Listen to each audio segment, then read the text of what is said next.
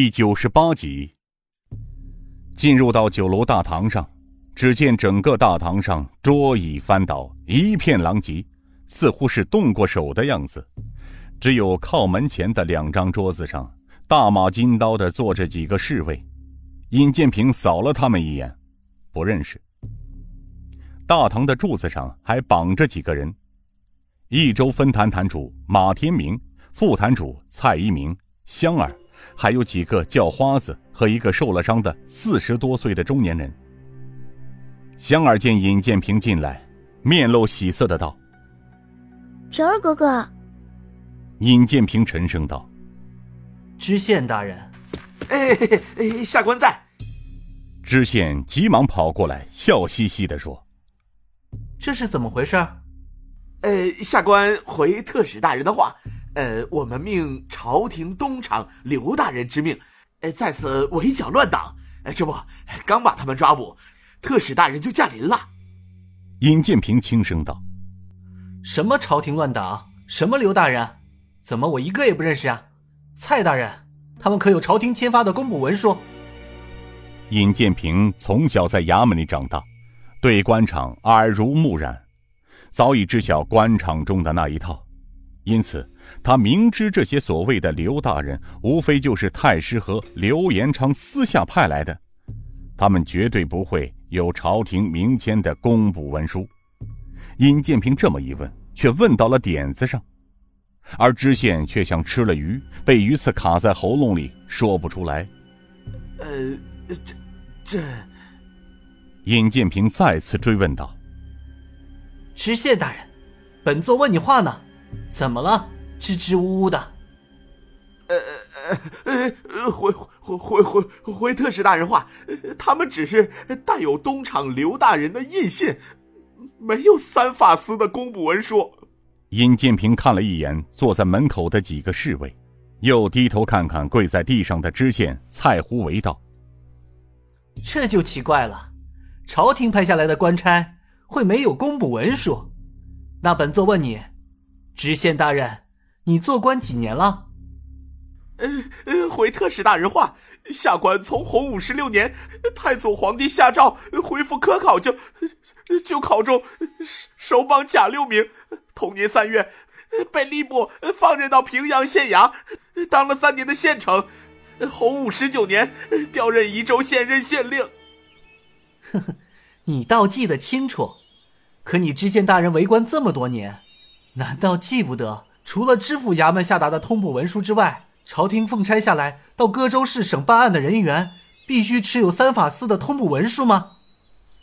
益州县令蔡胡为可是急得满头大汗，他道：“呃，这个，这这这个……”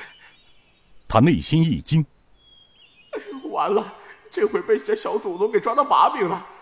近日弄不好，十年寒窗苦读，在官场熬了七八年，这刚当上县令，就因为自己疏忽，为了巴结上差，导致于今日之事啊！蔡县令，本座在问你呢。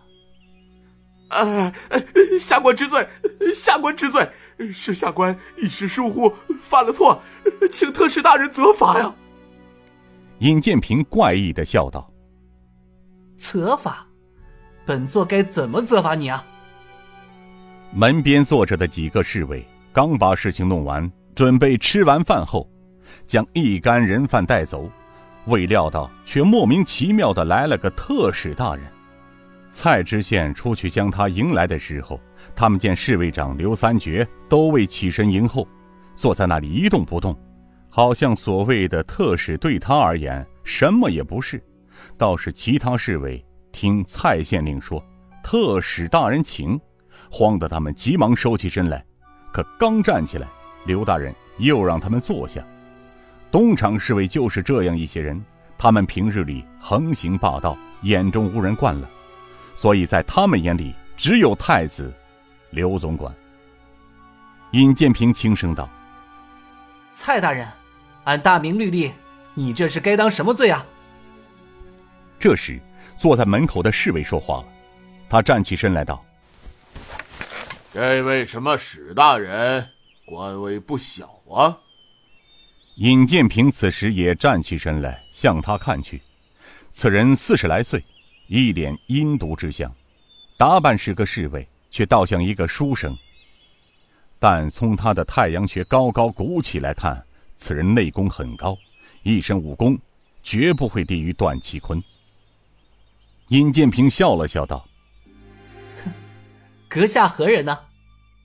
蔡知县急忙道：“啊，特使大人，呃，他就是朝廷东厂侍卫统领刘三绝，刘大人。”尹建平冷哼道：“哼，我倒是谁？原来是东厂的统领刘大人，幸会。不过你们太师和刘延昌没教你怎么对待上官的官场之礼吗？见到了本座还敢出言不逊、目中无人？”这就是你们东厂的做派吗？哼！你小小年纪，好威风啊！你凭什么指责太师？你有什么权利指责刘总管和东厂？殷建平笑着从怀中拿出了白虎令牌，向他一亮，说道：“就凭这块令牌，够吗？”白虎令一亮出，刘三绝一愣，不知什么东西。而其他侍卫可就知道厉害，吓得急忙跪下，齐声道：“参见特使大人。”